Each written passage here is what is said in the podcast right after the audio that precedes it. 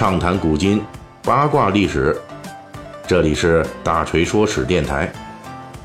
我们的其他专辑也欢迎您的关注。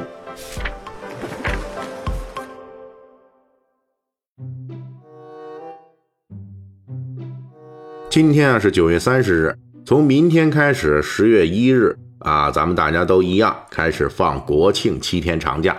在此，大锤先向大家提前说一声，祝您国庆休假愉快，吃好喝好玩好。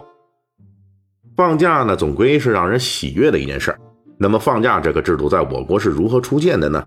又经历了哪些波澜起伏？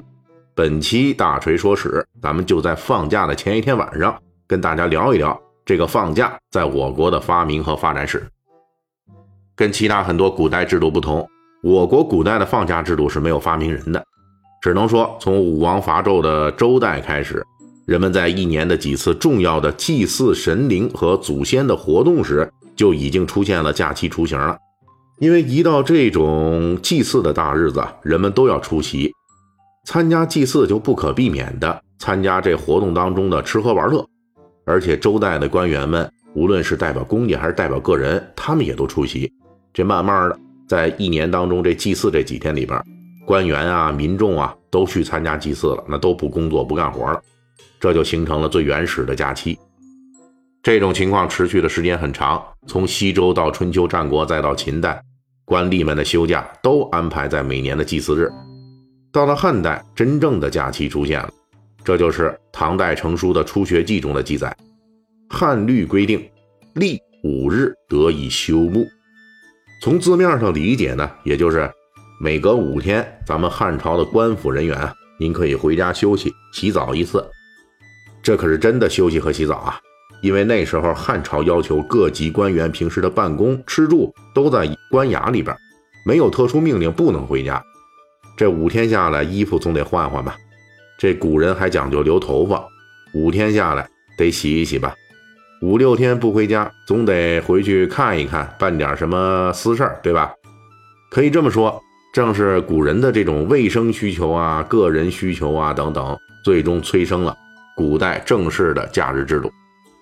这正式放假的口子一打开，就不是每五天休假一天那么简单的事儿了。以往重大节日祭祀的休假日，照常。在汉代还出现了一些现代休假制度的雏形，比如休告，这就是今天请假制度的先驱。但是这个请假呀，只是允许官员在假期内不处理公务，人还得在官衙里蹲着，不能回家。此外还有预告，这相当于奖励有功者的带薪休假；还有赐告，相当于给中高级官员的长期病假；还有告宁。这是汉代官员父母去世之后的丧假。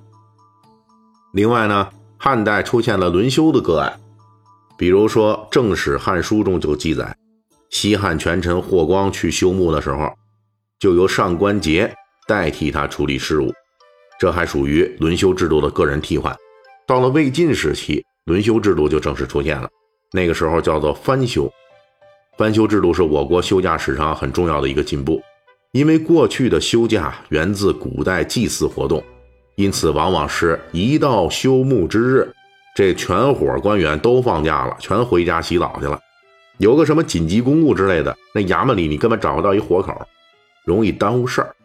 有了正式的轮休制度呢，这就很好的维护了古代封建王朝的正常运转。所以这个轮休一出现，那就广受好评，成为历朝历代都沿用的制度。从汉代开启的事务类型的假期内容，也在魏晋时期得到拓展。比如返乡探亲假就在这一时期出现了，这时候叫做省亲假。到了唐代，我国古代休假制度有了一个重大调整，那就是从每五天一休改成了每十天一休。看起来是假期被缩短了，实际呢，当时因为其他新型假日的引入，每年的假日天数总的那是增多了。比如唐代增加了皇帝的生日作为公共假日，称之为千秋节；还有以往死掉的皇帝、皇后的忌日也得放假。此外，唐代还开创了旅游假先河，每年五月有游假，为期十五天，这是给官员们旅游休闲用的。类似的还有九月的寿衣假，为期也是十五天。名义上呢是让官员们去筹备过冬衣物，实际呢也可以周游玩耍。这恐怕也是唐朝不少诗人踏青咏景、诗歌丰产的历史背景。而且唐代还开创了婚姻假，在这个假期内可以自己结婚，也可以去参加重要亲属的婚礼。这么多假期，再加上唐代延续了汉代以来的其他假期，这休假的日子可就不少了。为防止官员们休假休的心野了。这个没个边儿了。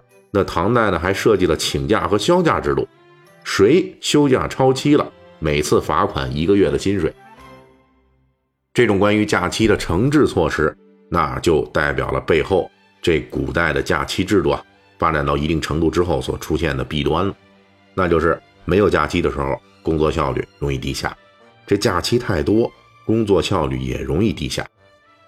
假期过多、过泛滥的情况。在宋代是达到了顶峰。根据后世学者的推算，宋代休假制度的全盛时代，一年有一百二十天左右的假期。列位可要知道，咱们现在每年的假期啊，包括法定节假日和每周休息日加一块儿也就一百一十五天。宋代的休假日名目那可是五花八门，比如当时一年中最重要的三个传统节日啊，春节、寒食和冬至。宋代就规定每个节日放长假七天，此外还有一堆节日要放小长假三天的。这节日多了，人心就野了，容易误事儿。为此呢，历史上的包青天包拯就曾经对假日太多表示过反对。他曾经专门给当时的皇上宋仁宗打报告，就说每节假七日，费事颇多，请令，请令后只给假五日。宋代的公共休假系统达到了历史鼎盛，之后的元、明、清各朝代上来就对这庞大的假期一对儿大刀阔斧的砍掉删减。元代时候呢，官员休假直接在宋代休假的基础上打了一个对折，只有五十几天了。明代则废除了唐代以来持续八百年的十天一休假制度，改成了一个月休一天，其中只有正月元宵节放假十天。其余传统节日的七天长假全部缩减到五天或三天。清代则沿袭了明代的做法，唯一的放宽之处在于，清朝把传统节日中比较重要的冬至、春节和元宵连在一起放假，搞出来了连续一个月的封印假，这也是现代寒假的雏形。关于历史上的假期放宽或者缩减，归结到关键一点就是古人对劳逸结合尺度的认识在不断加深。就在这样的一张一弛中，假日走过了两千年风雨，变成了今天我们所看到的模样。